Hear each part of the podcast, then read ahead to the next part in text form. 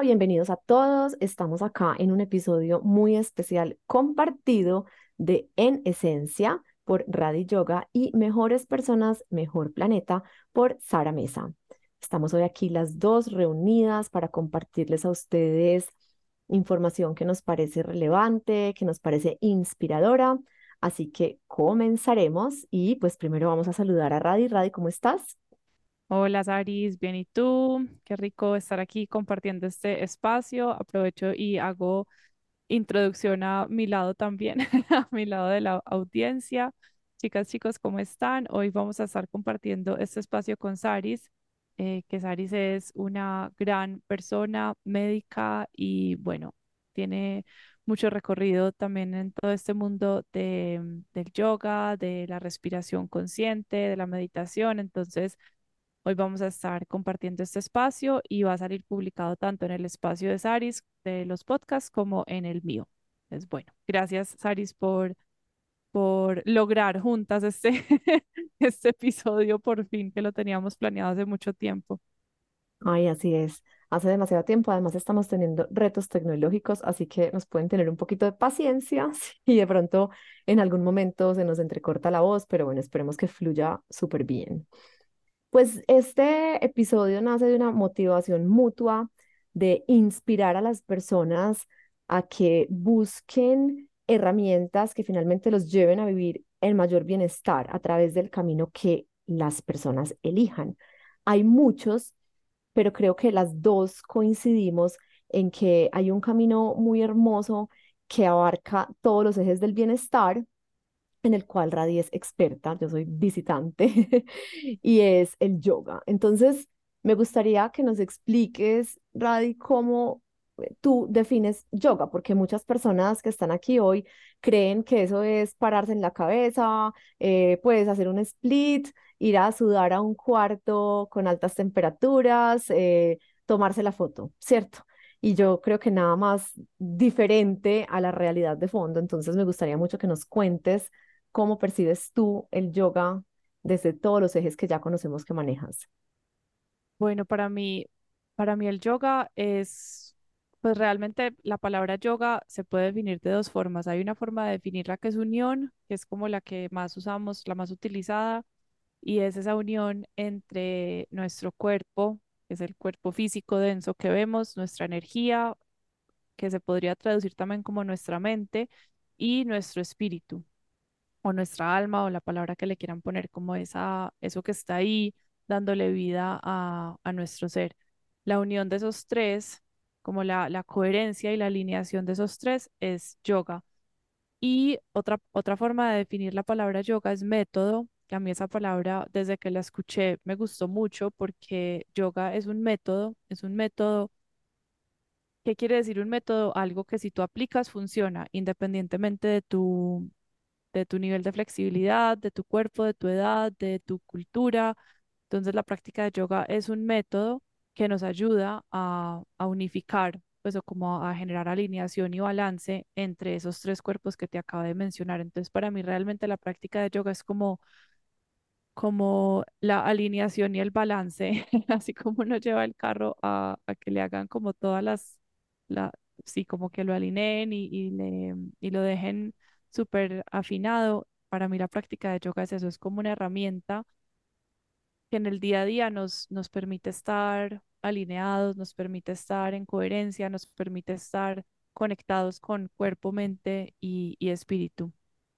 Y, y cuando uno define la práctica de yoga así, ahí caben muchas cosas, hay, por eso hay muchas prácticas de yoga que no solamente se limitan a las posturas, sino que está el canto, o está la meditación, o está o está el, el analizar la vida y pensarla como un, un aspecto más filosófico, porque es cualquier método, cualquier herramienta que tú uses para ayudarte a generar cierta coherencia en tu vida.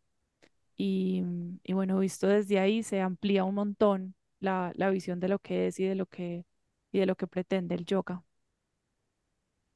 Estoy muy de acuerdo contigo y siento que llegáramos, o sea, llegue como uno llegue a entender estas herramientas, eh, finalmente todos esos cuerpos se van a ver beneficiados, porque así tú llegues a un espacio de yoga pensando que vas a estirar tus piernas, pues a través de todo lo otro que estás recibiendo, pues estás también moviendo tu cuerpo energético y conectándote con ese otro campo diferente mental y espiritual. Eh, para mí, mi aproximación al yoga inicial fue totalmente físico, o sea, yo dije, wow, esto está como muy divertido, pues yo voy a ir allá a hacer unas, unas poses y, y eh, de hecho, pues en un cuarto caliente hace muchos años eh, y me producía risa cuando me tocaba, porque yo decía, me toca sentarme y cantar mantras y yo no entiendo de qué se trata esto, yo solo me quiero mover. Pero finalmente hoy mi aproximación es por el otro lado completamente distinto, es decir, o sea, hago algunas posturas, hago ejercicio físico de otro tipo, pero mi romance con el yoga actual es todo ese otro campo que me encanta como tú lo manejas y como lo enseñas. Cuéntanos un poco, si tú fueras a, a decirle a alguien como, bueno, ¿cómo empiezo? O sea, ¿por dónde arranco? ¿Qué hago? Porque esto también puede ser intimidante para muchas personas. Pues a mí me parece que, pues me gustaría escuchar tu historia con doble clic, como de, de cómo fue ese recorrido tuyo del yoga, cómo empezaste y yo puedo contar la mía también y creo que, creo que la aproximación al yoga siempre, pues para la mayoría de personas llega desde lo físico. Me parece chévere como, como que ahorita le hagamos doble clic a tu historia. La mía fue un poquito diferente porque yo venía de un mundo netamente físico, pues digamos que lo físico ya lo tenía mega chuleado, que vengo del, de, ballet, pues yo bailé, bailé ballet muchos años y, y danza contemporánea y era lo que hacía pues no puedo decir todo el día porque estudiaba en el colegio, pero desde las 3 de la tarde hasta las 10 de la noche, todos los días de semana estaba bailando. Entonces, digamos que pues ya me movía lo suficiente. Y llegó un punto en, pues como que en la danza, yo siempre he sido como, como, pues no sé, en mi casa como que siempre la espiritualidad ha estado muy presente. Mis papás son súper creyentes, mi papá es súper creyente, em, son pues católicos muy, muy, es- pues personas como muy espirituales y sin yo saberlo, yo creo que tenía como eso muy dentro de mí y a mí me empezó a hacer falta, me, me empezó a hacer falta como un acercamiento un poquito más profundo con mi cuerpo. Me acuerdo que en, en clase de danza, pues en clase de baile, como que me empecé a quedar vacía, como que sentía que simplemente hacíamos formas y ya, y, y y no encontraba la forma de como de ir un poquito más hacia adentro con el movimiento.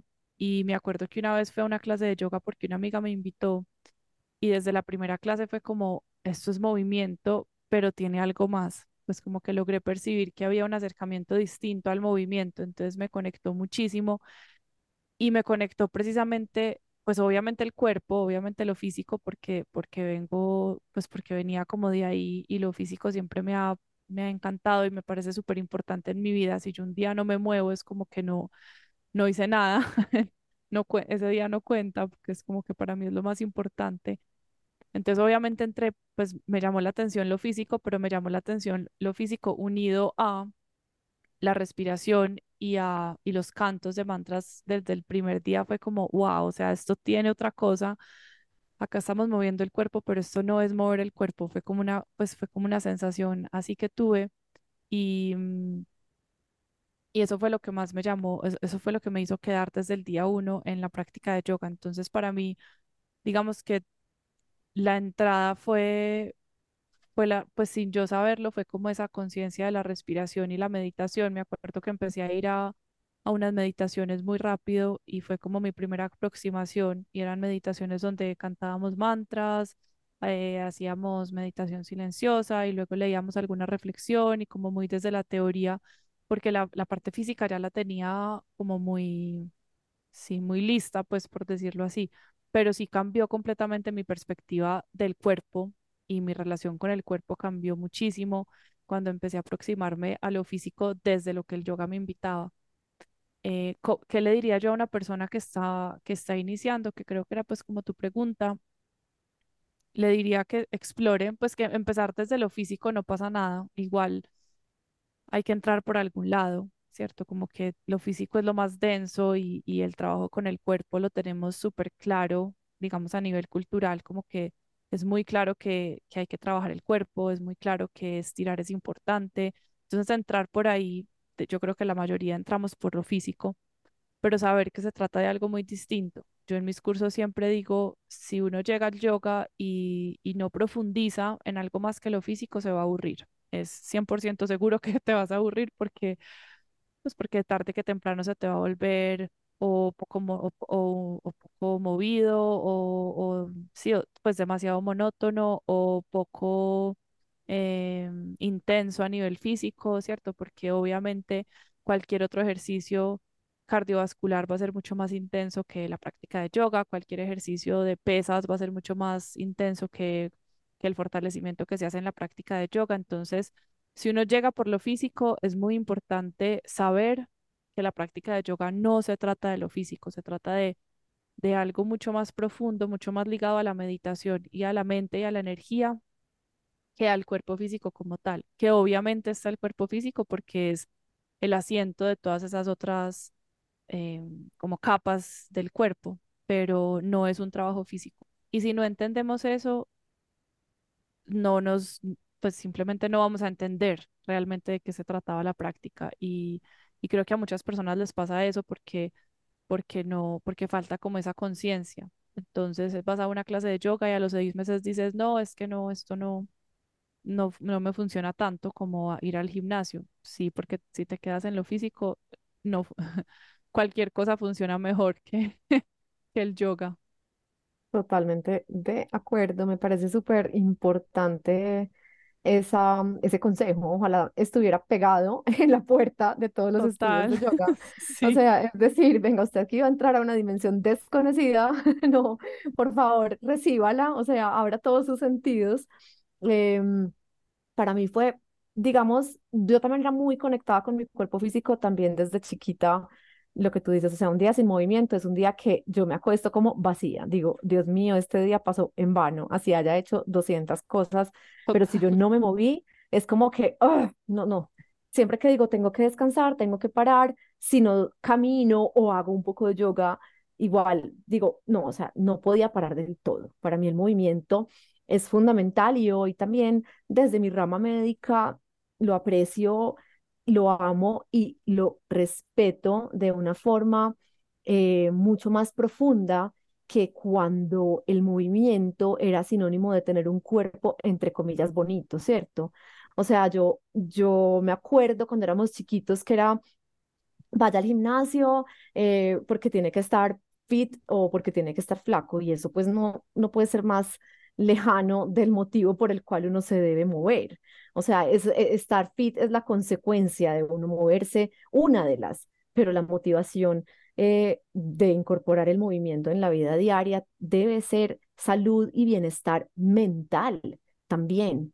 O sea, el cuerpo responde, el corazón responde, pero sobre todo la cabeza. Entonces, cuando yo estaba, yo estaba en un invierno en China tremendo, súper helado, y, y era muy difícil hacer ejercicio al aire libre.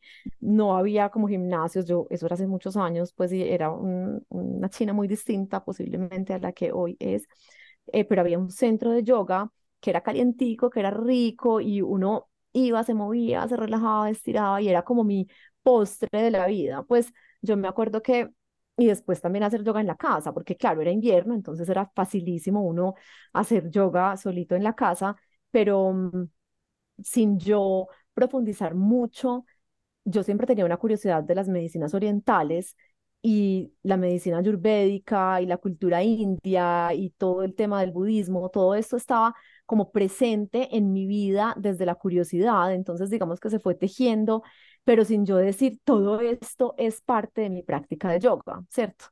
Em, y eh, por muchos años yo lo separaba en mi cabeza. O sea, yo decía, pues yoga es igual a voy a sanar mi cuerpo físico y a conectarme con mi respiración, pero hay otro capítulo que se llama meditación y, y autoconocimiento y entender mi mente, hasta que finalmente pues se fueron fusionando estas dos áreas de la vida.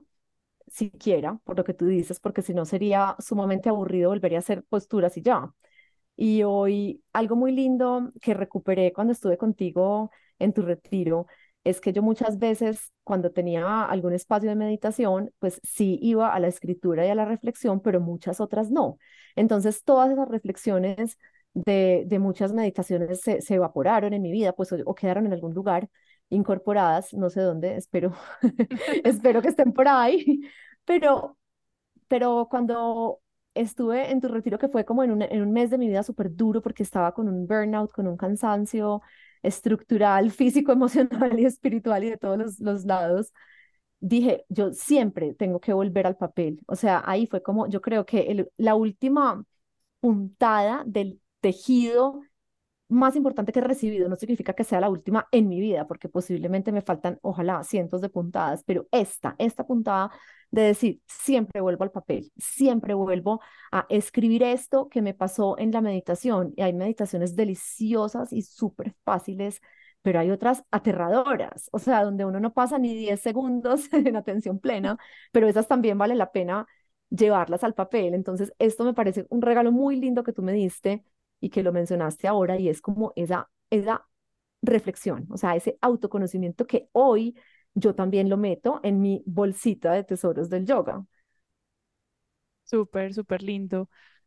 Estoy completamente de acuerdo contigo en, pues en eso de, de, como el último, pues creo que estás mencionando como puntada en tu vida personal, pero creo que para mí también ha sido una de las puntadas más importantes que ha, pues que ha brotado como últimamente, tampoco es algo, yo no soy la persona que más escriba ni que más lea, tampoco pues leo como para estudiar, pero no, no soy la persona que tiene siempre como una novela por ahí o no sé, como que me gusta, me gusta no saturarme demasiado, ya, ya tengo muchas, muchas ocupaciones mentales y, y, como que tener más cosas para leer, no, pues siempre, siempre estoy es como estudiando, pero no tengo pues como novelas y no solía escribir casi pero escribir las reflexiones, o sea, escribir después de meditar me ha parecido una herramienta y una práctica hermosa por lo que tú dices, porque hay veces que salen pues reflexiones súper lindas y, y, de meditaciones súper inspiradoras y hay otras y hay otros días que, que es un caos, pero es un caos también como con cierto orden, entonces ha sido también una pincelada personal que, que, que me ha, que me ha regalado como la propia práctica y estos mismos espacios también que se van tejiendo. Saris, yo quería que habláramos como para, para dejar también aquí plasmado, como después de, esto, porque creo que las dos, pues como en nuestro propio camino y en nuestra propia, en, pues nuestra propia manera de, de tejer el yoga en la vida, nos ha transformado pues como de cierta forma el, el, la Sara que era antes de tener estas prácticas en su vida y la Andrea Orradi que era antes de tener estas prácticas. ¿Cómo sientes tú que, te ha transformado? Pues yo ahorita, digamos, mencioné un poquito lo de la relación con el cuerpo, ahorita puedo, puedo mencionar como cuáles he sentido yo que han sido las transformaciones que me ha regalado la práctica más poderosas, cuáles han sido para ti esas, esas transformaciones. Me parece delicioso. Bueno, vamos, yo voy por transformaciones y después tú vas con tus transformaciones. Mm, una transformación muy importante que yo siempre la menciono cada que hablo y es, yo soy un ser que vino a este mundo sin paciencia, o sea, ni siquiera tengo el espacio donde se contiene la paciencia, me ha tocado labrarlo, no, no existía y te lo juro, o sea, ni una gota y de verdad me acuerdo muchísimo al principio en la práctica desde el cuerpo que era respire y aguante y esté aquí y obviamente a uno le duele todo, se quiere salir de la pose, todo tiembla, está chueco, dice quiero ya no estar aquí, pero solamente ese impulso que uno tiene, ser capaz de frenarlo y de decir me quedo y aguanté, ahí empecé como a labrar paciencia. Y obviamente esa parte pues física ha sido también muy importante que se siguió tejiendo, porque a mí me gusta hacer, eh, como dice mi esposo, deportes que torturan.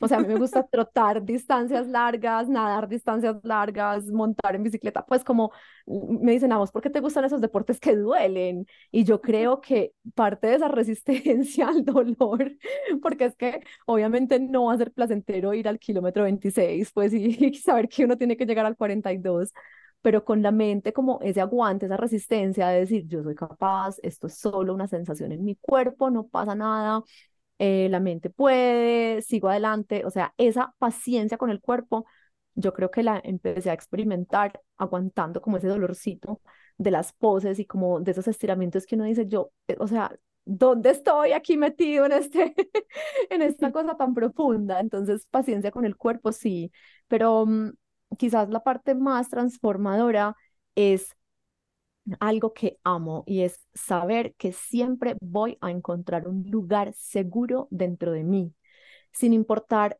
lo horrible que pueda estar pasando por fuera. Si yo soy capaz de tener un espacio de silencio de 10, 20 minutos, ahí encuentro siempre mi lugar seguro.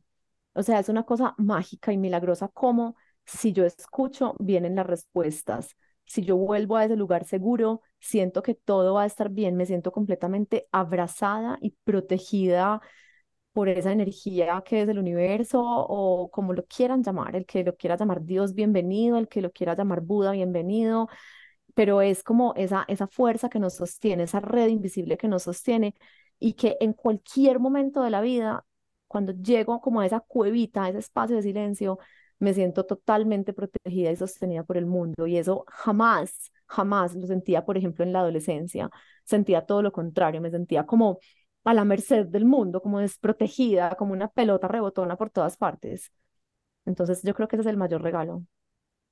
Qué bonito, qué bonito eso. Yo creo que me voy a pegar de esa, de esa transformación. Pues yo voy a hablar un poquito como de, de las transformaciones que yo he sentido como en otros campos. A mí la, para mí la relación con mi cuerpo, pues es como de lo que más me acuerdo en la adolescencia, porque, porque como estuve tan inmersa, pues yo, yo fui como, como desde muy chiquita, no sé, como que cuestioné mucho la, el, el contexto social en el que crecí.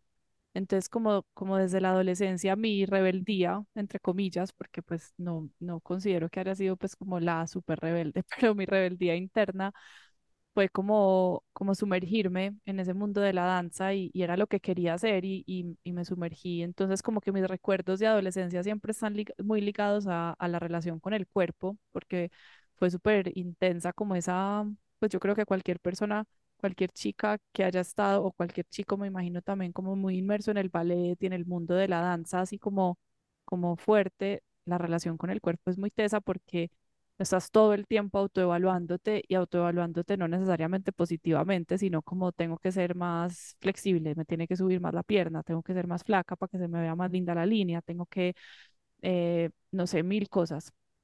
Y entonces para mí lo más, lo más poderoso de la práctica de yoga en primera instancia fue que sin yo darme cuenta, un día pues es como que me empecé a relacionar con mi cuerpo desde un lugar muy distinto como desde un lugar de aceptación, de, de compasión, de es que, es, que este es mi cuerpo y estoy viva y lo amo y, y es hermoso así como es y no sé, como que, como que tejí una, para mí esa fue una de las primeras transformaciones que tuve, pues eso fue hace muchos años, hace más o menos 13 años, em, pero todavía me acuerdo porque pues porque fue muy significativo para mí, como me puedo relacionar desde otro lugar con mi cuerpo, conmigo misma.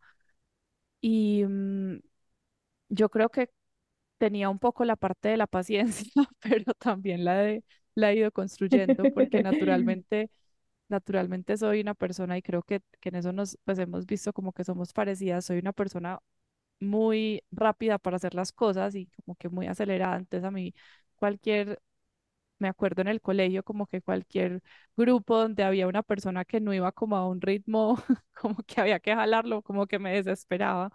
Y, mm, y aprendí a, ir como un poco más, más lento o más paciente, más paciente en la vida, como con otros ritmos.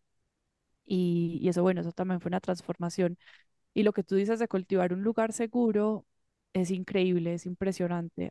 he tenido momentos, pues, por ejemplo, ahorita las que somos mamás sabemos que uno pasa por momentos difíciles de, no sé, trasnocho y, y los chiquis van creciendo. Por ejemplo, ahorita Luciano yo creo que está como en una mini preadolescencia, pues si uno a los cuatro años puede ser un medio Sí, adolescente. sí les pasa, sí les pasa, les pasa como una cosa Total, rarísima, sí, sí, sí, sí. rarísimo. Y entonces es como que, eh, entonces hay días, por ejemplo, esta semana ha sido súper intensa para mí y, mm, y pues siempre, siempre, siempre que hago la práctica es como independientemente de lo que esté pasando afuera, puedo llegar a mí pues es como que, wow, es- esto, este caos está pasando afuera, pero, pero dentro de mí no está, pues, y, y esa es como la sensación que vuelve y aparece en cada práctica, y yo creo que eso es lo que más me ayuda a sostenerlo, como es que necesito este espacio, necesito este silencio de, de saber que ahí estoy, pues, y, y que, mm, y que ese centro está ahí independientemente de lo que esté pasando afuera.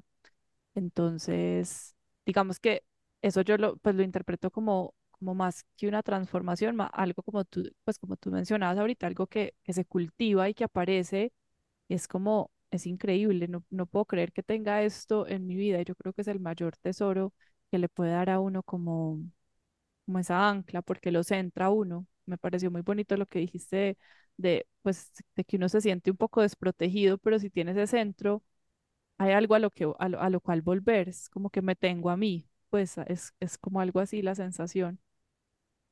Así Entonces, es, qué bonito. Y sabes que de pronto yo lo veía como me tengo a mí, pero estoy protegida por la red universal, pero quizás es solamente mi red, o sea, no importa. Pues es, tú dices me tengo a mí y yo digo yo me tengo a mí, pero digamos que, que me siento abrazada por algo externo, pero pues finalmente puede que no sea nada externo, puede que sea yo dándome ese apoyo y está bien. O sea, es igual una búsqueda que es hacia adentro finalmente. total, sí, yo creo que puede ir a, a- en ambos lados, pues como que uno está, uno está sostenido por todo y a la misma vez es- uno es el, el que se tiene que sostener, pues uno es el, el que se sostiene a sí mismo o a sí misma. Y eso me parece, pues yo creo que la red va en ambas, en ambos vías, como, como la red Perfecto. universal y, y también yo, ¿cierto? Porque a veces cuando uno, cuando uno no siente que es uno, el, uno, uno mismo internamente el que se sostiene, a veces también, no sé, a mí me pasa que, que me pierdo también a veces como en ese sostén universal, como bueno, y a la final, ¿quién me sostiene? No, tienes toda la razón, me encanta. Es como si eres tú, un, un ancla tú con la red universal alrededor. Me parece total, hermoso. Yo creo que son mensajes muy poderosos de un pedacito del análisis, porque si algo me divierte hoy en día, y, y lo he dicho tantas veces, que es rico como tener un grupo de personas que, con las que nos podamos sentar y conversar de tantos temas que van surgiendo cuando uno empieza a analizar cosas tan sencillas de la vida, em, que hay otros vehículos diferentes que también se relacionan con el yoga y son, son vehículos que podremos analizar en otros espacios, como por ejemplo uno que recientemente también ha sido parte estructural de mi vida, que son prácticas de pranayama o de respiración.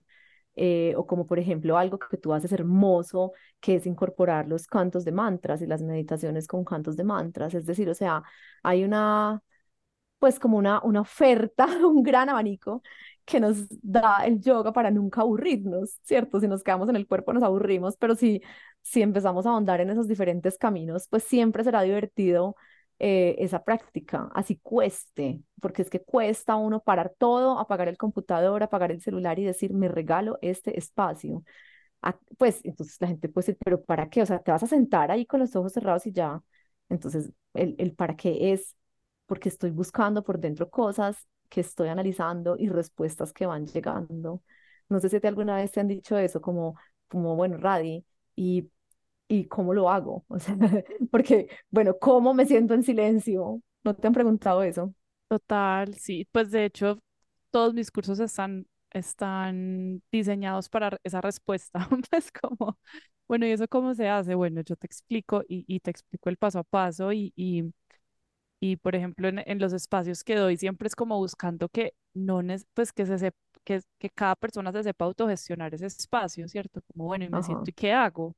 claro. Y, mm, y al- pues quería como aprovechar eso que dijiste, que creo que puede ser útil para, para las personas que nos estén escuchando, de hay un montón de herramientas con la práctica de yoga. Yo creo que lo que uno, yo creo que la intención de ese espacio es cultivar esto que acabamos de mencionar, o sea, es cultivar un espacio íntimo y personal donde te sientas sostenido, sostenida. Y las herramientas son infinitas. Yo me acuerdo, eh, pues hace, hace unos años cuando nació Luciano, como que me, pues me aburrí mucho de la práctica porque era como, no sé, como que me dio por primera vez una sensación de, ay, otra vez en el mat, otra vez saludos al sol, otra vez, y, y como que le perdí el sabor. Es como cuando uno come mucho del mismo plato que al final como que le pierde el sabor, pero, pero es como que si uno sabe que la oferta está ahí, es como, bueno, esa oferta también está ahí para algo, para, para que cuando pasen esos momentos de crisis,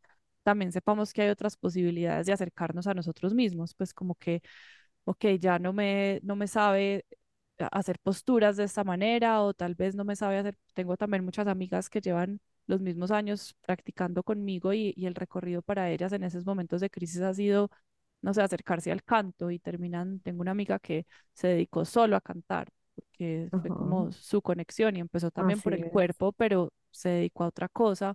O hay quien se dedica después solo a hacer pranayamas o solo a meditar porque es lo que necesita su cuerpo en el momento. Entonces yo creo que algo también que podría decir con eso que tú estás diciendo es la práctica de yoga es, es como generar ese espacio de conexión y ese espacio de conexión se puede llenar de muchísimas cosas, de conexión con el cuerpo, con las posturas o de conexión a través de la voz, pero es, es qué te hace a ti conectar con ese lugar dentro de ti que, que te va a sostener y, y, cómo, y cómo vas a hacer para sostener ese espacio en el tiempo.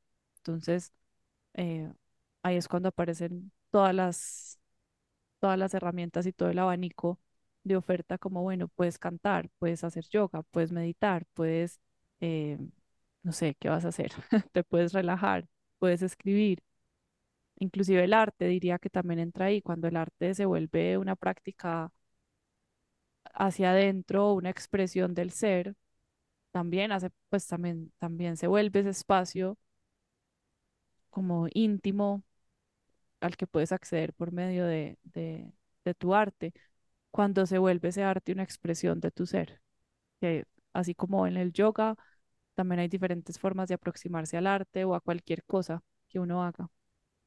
Me parece divino. Yo creo que dejamos a todo el mundo muy antojado de seguir buscando sus herramientas, pues para siempre proporcionarse un espacio de conexión y ese, ese lugar seguro, así vaya cambiando. Como te digo, yo en este momento práctica de posturas hago poca, muy poca, pues muy poca a la semana, pero eh, pranayama y meditación hago casi que todos los días de mi vida. Entonces, y antes era lo contrario. Antes era, o sea, religiosamente muchas posturas y muy poquito de lo otro y uno va, va balanceando.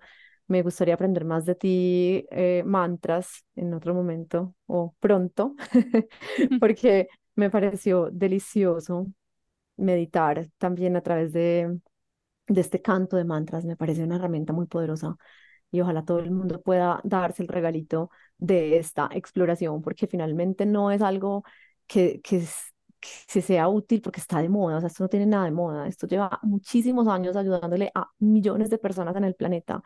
Entonces, qué lindo que ya hoy, pues tantas personas de este lado del planeta tengamos acceso a estas prácticas, si bien en nuestras tradiciones también eh, con seguridad existieron diferentes herramientas similares, o sea, el, yoga, el yoga para los, los indios de América con seguridad tenía manifestaciones muy similares que posiblemente hemos perdido en el, en la historia, em, pero no importa el nombre que le pongamos, como dices tú, o sea, si es arte, es arte, si mucha gente me dice, es que yo, mi meditación es caminar en el bosque, y yo digo, delicioso, pues delicioso, la mejor meditación del mundo, ¿cierto?